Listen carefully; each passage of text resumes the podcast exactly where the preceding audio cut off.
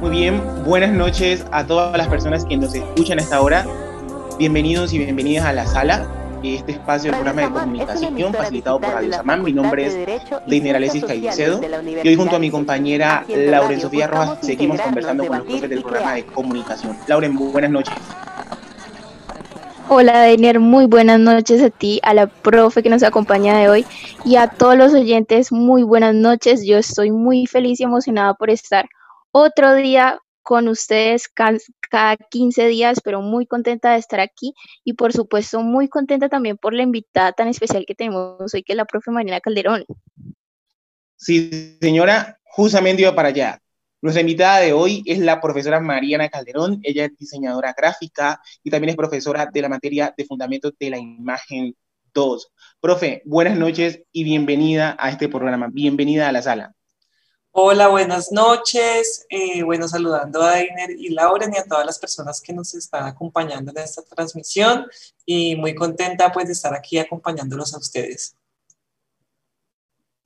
Fantástico. Hoy vamos a tratar al máximo de aprovecharla. Yo, yo soy de los que digo que usted tiene, em, es como una biblioteca andante, así que vamos a tratar de aprovechar al máximo todos sus conocimientos. Entonces, no sé, Lauren, si arrancas tú. Claro que sí, Deiner. Así que si no es más, arranquemos con esto porque tenemos unas preguntitas para que todos los que están allá afuera, todos nuestros oyentes, conozcan quién en realidad es Mariana Calderón, profe. Bueno, cuando estábamos viendo tu perfil, Deiner y yo, nos surgió una, una duda y era en qué momento nace tu gusto o tu afición por diseñar, innovar y crear contenido digital. Me refiero a que si este gusto ya lo tenías desde que eras niña o llegaste a la universidad como a mucho nos pasa y te quedó gustando la carrera. ¿Cómo fue? Bueno, digamos que desde pequeña sí he tenido como mucho interés por el tema de la creación de imagen. Yo empecé en el colegio con el tema de la fotografía, pues mis padres son biólogos y los biólogos usualmente tienen también como un interés muy importante como por capturar imágenes y entender pues la realidad a través como de la captura de imágenes de detalles y de plantas y todo esto.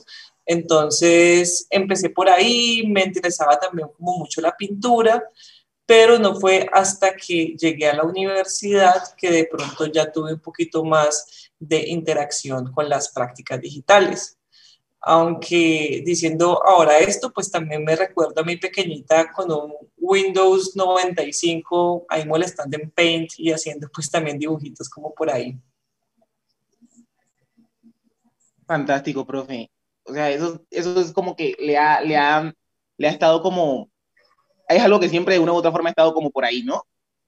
Podríamos también como hacer un análisis de, digamos, el, lo amplio que es incluso el el campo del diseño gráfico y en ese sentido como que va la siguiente pregunta y es, bueno, en la actualidad, ¿cuál puede ser como eh, el enfoque que, está como mandando la, la, parada en el diseño gráfico, ¿no? Eh, es poder entender también dentro de la animación, tal vez los póster, también tal vez los afiches, tal vez está como más hacia lo audiovisual.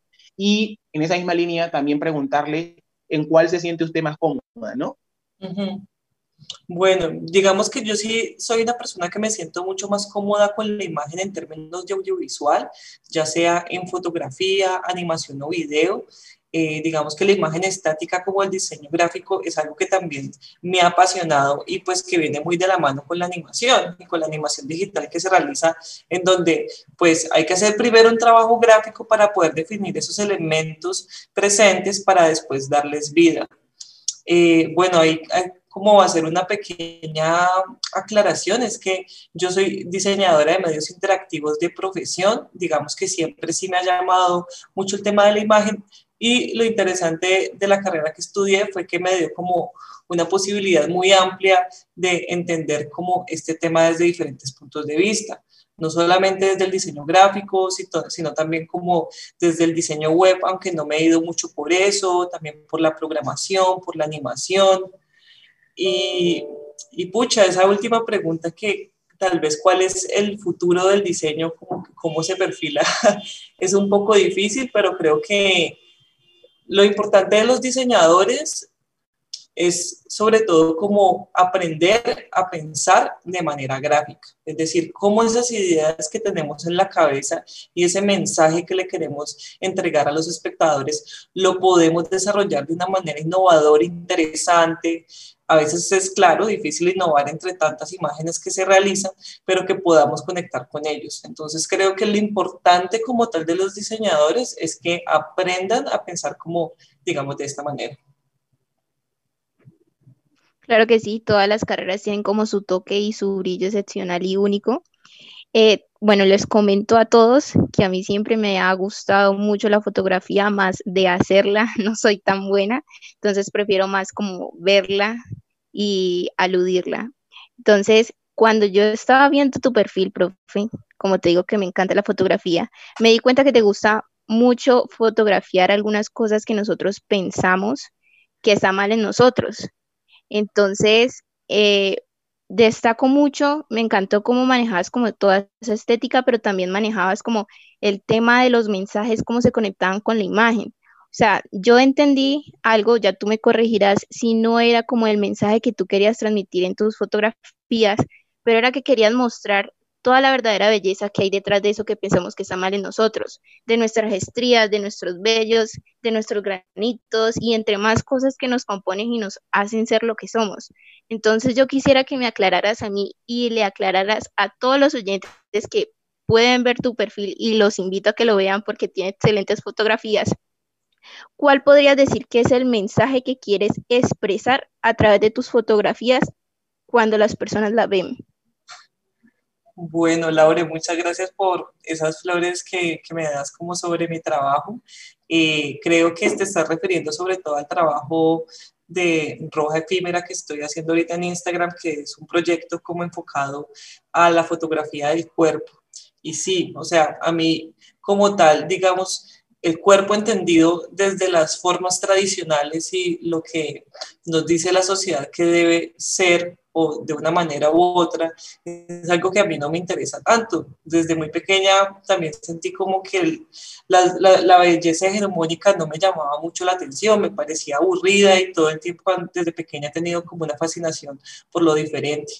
Digamos que ese camino de mostrar el cuerpo como, como, como puede ser de muchas maneras, es algo que me parece también político porque pues hay mucha presión eh, en, en, las mujeres y también en los hombres de ser de una manera como estipulada y yo quiero como romper un poco con eso, me interesa eh, dialogar con las personas cuando le tomo estas fotografías sobre cómo se sienten, para, para esas personas qué significa la belleza, para esas personas qué significa como ese cuerpo, que es como ese vehículo que nos va llevando por toda nuestra vida y es como que nos permite hacer todo lo que hacemos, pero que a veces no lo, no, no lo valoramos o no lo queremos tanto.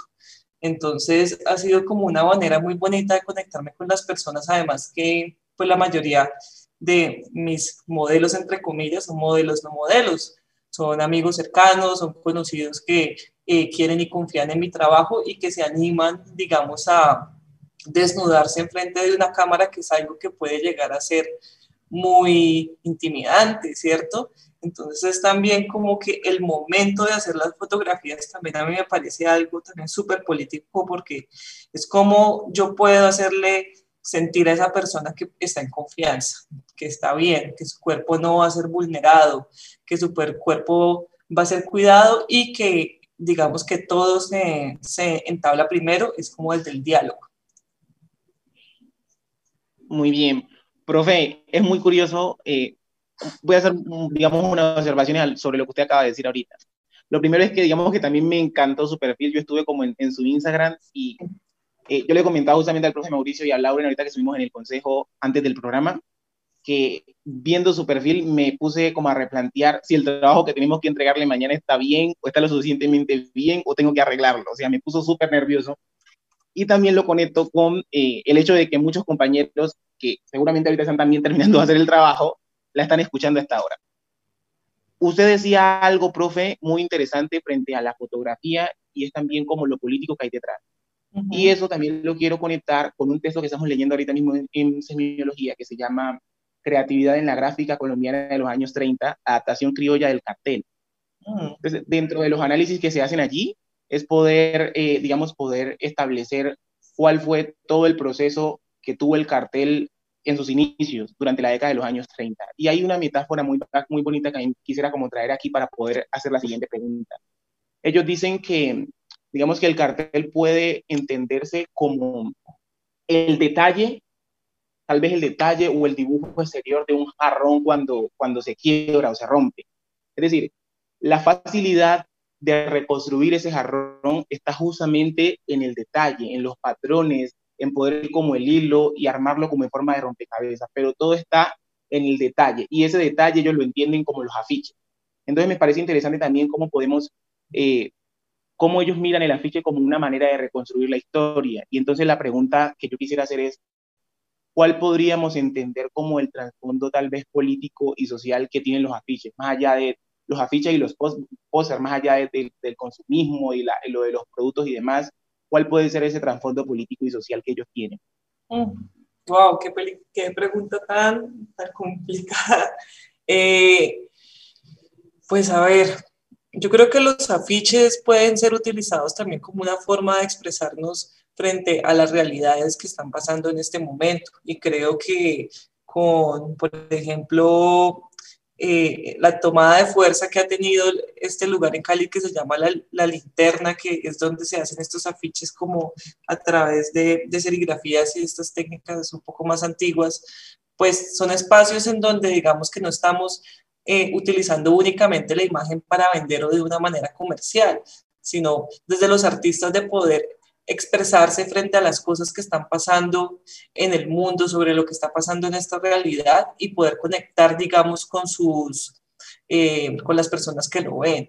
Yo no tengo así como una gran experiencia o, información sobre las, las historias de, de la historia del póster en general, pero el póster también ha nacido como eso, como una, una forma como de poder comunicar algo de una manera más visual y que además se pueda como eh, repartir y poder hacer como una presencia mucho más grande dentro de la ciudad y que las personas se enteren lo que otras otras creen y, también como que esas, esas posiciones críticas frente a lo que está pasando.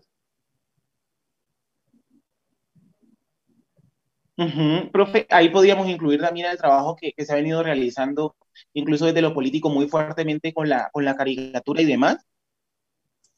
O sea, como, como, como el tema del cómic y la caricatura. Sí, por supuesto, porque es otra forma artística en donde podemos además, no solamente estamos utilizando como la imagen, sino que estamos utilizando ya como un, un, recurso un poquito más sofisticado que puede ser la narrativa y cómo puede ser a partir de contar en pequeñas viñetas algo que puede ser muy poderoso y que tal vez en otros espacios sea difícil decirlos. Entonces, pues es muy interesante que ojalá que pudieran, digamos, estas, estas caricaturas, estos cómics, poder tener presencia en medios de comunicación tal vez mucho más masivos, pero pues es que estos medios de comunicación tienen unos intereses que, que no lo permiten. Claro que sí, y me quedo aterrada y también muy sorprendida por aquellas preguntas que saca Deiner que son tan buenas y logran entrelazar algunas materias que vemos en comunicación, precisamente pues porque la comunicación la consideramos como que es la base de todo y se relaciona con muchísimas cosas. Entonces es interesante este tipo de preguntas porque nos recalca que podemos entrelazar bastantes eh, como disciplinas a través de la comunicación. Bueno, ahorita sí ya vámonos como un poquito más a lo personal, profe. Yo le quiero preguntar a usted, al ser diseñadora de medios interactivos, porque nos comentó que usted era con su perfil eh, universitario de diseñadora de medios interactivos, ¿llegó a pensar sinceramente o ver la posibilidad de ejercer la docencia en la misma universidad donde usted se graduó, pero en diferente carrera? ¿Vio alguna vez en su vida la visión de ser docente o no?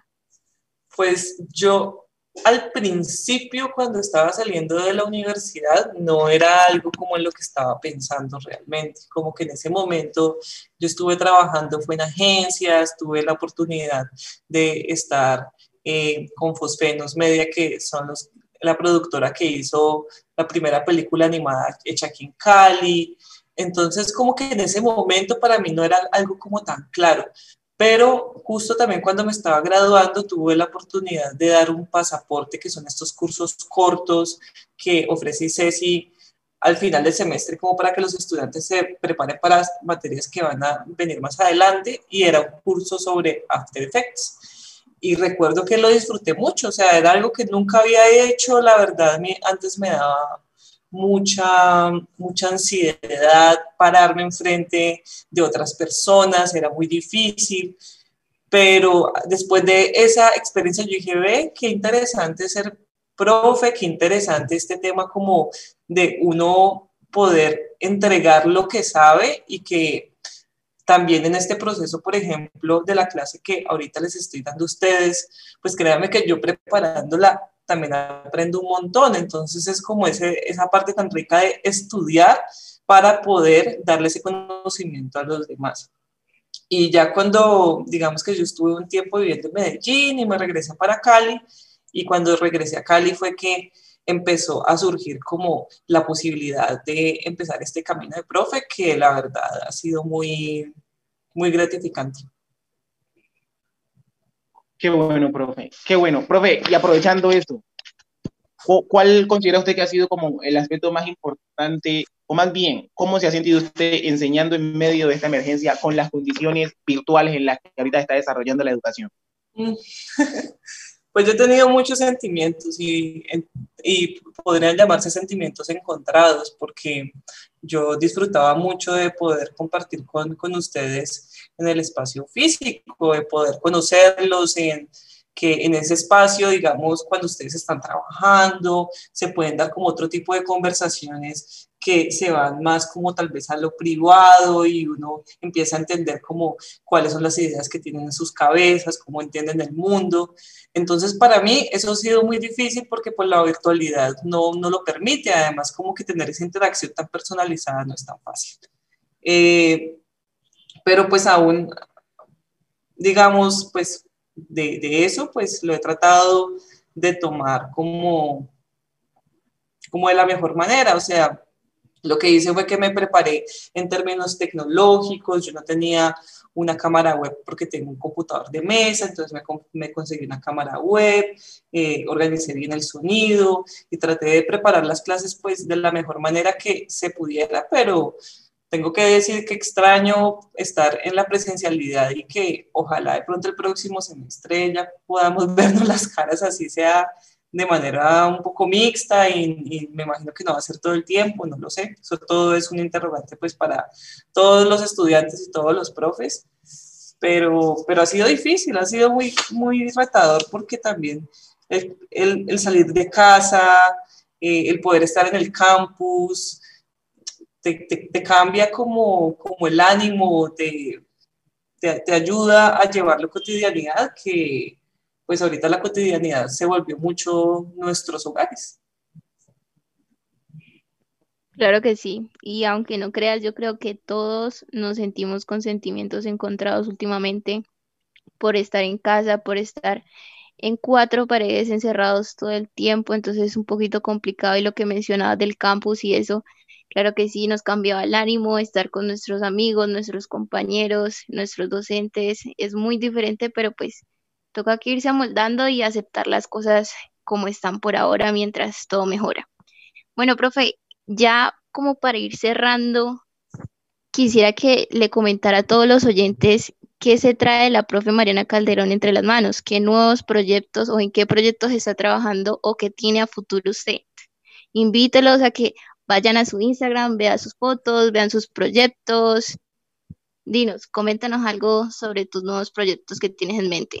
Bueno, eh, de proyectos tengo en mente pues seguir y continuar con la fotografía que estoy haciendo alrededor del cuerpo. Eh, los que me quieran seguir en Instagram aparezco como roja guion bajo efímera, ese es el, el, perfil que está mucho más enfocado como al tema del cuerpo y tengo otro perfil que ese sí es como una mezcla entre personal y arquitectura, que es roja-calderón. Eh, tengo como propósitos seguir haciendo fotografías he sentido otra vez ganas de volver a hacer fotografías con el tema de la arquitectura. A veces cuando voy por ahí caminando como que veo espacios y me imagino cosas. Eh, pero bueno, mi intención es como seguir haciendo fotos, eh, empezar a, estoy empezando como el tema de, de presentar mi trabajo, convocatorias, que era algo que nunca había hecho y que tenía ganas y por fin este año como que me presenté una primera convocatoria, la cual estoy esperando a ver qué salen los resultados. Y bueno, como seguir aprendiendo, seguir creciendo como persona, seguir aprendiendo también a, cuidarme eh, a nivel personal, emocional y físico. Y, y eso es como, como en general. Profe, y, y, el papel de nosotros los comunicadores, ¿cuál, cuál considera usted? Porque igual usted siempre ha estado como vinculada no solamente del diseño eh, gráfico y demás, sino también vinculada con todo el factor de la comunicación, porque incluso pues el diseño gráfico, el diseño pues, de medios audiovisuales es comunicar. ¿Cuál es el papel de nosotros los comunicadores a, futuro? ¿Cómo nos ve usted? ¿Cómo espera o cuál, cuál espera usted que sea como la, eh, digamos, el, el, enfoque o qué le depara a los y las comunicadoras más adelante con todo lo que ha sucedido? Yo creo que eso es algo que también cada comunicador y cada comunicadora tiene que ir eh, decidiendo y explorando en su quehacer. Por ejemplo, estos espacios de la radio a mí me parecen maravillosos y me encanta la radio, la escucho y ojalá que se sigan pudiendo abrir, pero algo que sí es muy importante es que se piensen ustedes de qué manera están comunicando, cómo están creando los mensajes y cómo es como su responsabilidad ética y moral detrás de eso. Sea cual sea el medio que van a utilizar, ya sean las redes sociales que obviamente tienen demasiado poder y demasiado fuerza en este momento, ya sea la presencia en impresos, en digitales, en televisión, en, en, otros medios de comunicación alternativos, pero sí es ahí como pensarse qué tipo de comunicadores quieren, quieren ser ustedes y que, cuáles son los mensajes que le están dejando a las personas que están a su alrededor. Claro que sí. Dale, Diner, dale. Sí, pues digamos que yo quería, porque igual la reflexión que, que, nos hizo, que acaba de hacer la profesora frente a la responsabilidad, sobre todo, creo que por la, por la, por la realidad política y social que estamos viviendo en el país, justamente eh, ese aspecto es muy importante. Y yo tal vez quiero como vincular eso con un texto de, de, Susan, de Susan Sontag donde, que se llama Ante el dolor de los demás, donde justamente ella explica como esos, esos límites eh, que, que, es importante no cruzar, ¿no? Cuando se trata de la fotografía. Eh, y ese, este libro justamente está como aterrizado a las fotografías de, de, la guerra y demás. Entonces, me parece interesante, era como un comentario, me parece interesante eh, lo de la profe, lo que la profe dice sobre la, las reflexiones que tenemos que hacer frente a nuestro trabajo en términos de la responsabilidad que, que los y las comunicadores debemos de tener. Sí, exactamente, eso es muy importante. Como que en todos los ámbitos, si tú eres un estudiante o una estudiante de comunicación, si eres un fotógrafo, si eres un, un, cocinero, un panadero, como que todos nos podemos pensar de qué manera estamos haciendo nuestro trabajo y también cómo estamos haciendo sentir a los demás y cuál es como la, la repercusión que tiene frente a eso. Porque todos los actos hasta, hasta, hasta o sea, hasta lo, lo, privado es político, todo, todo tiene que ver con ello. Claro que sí.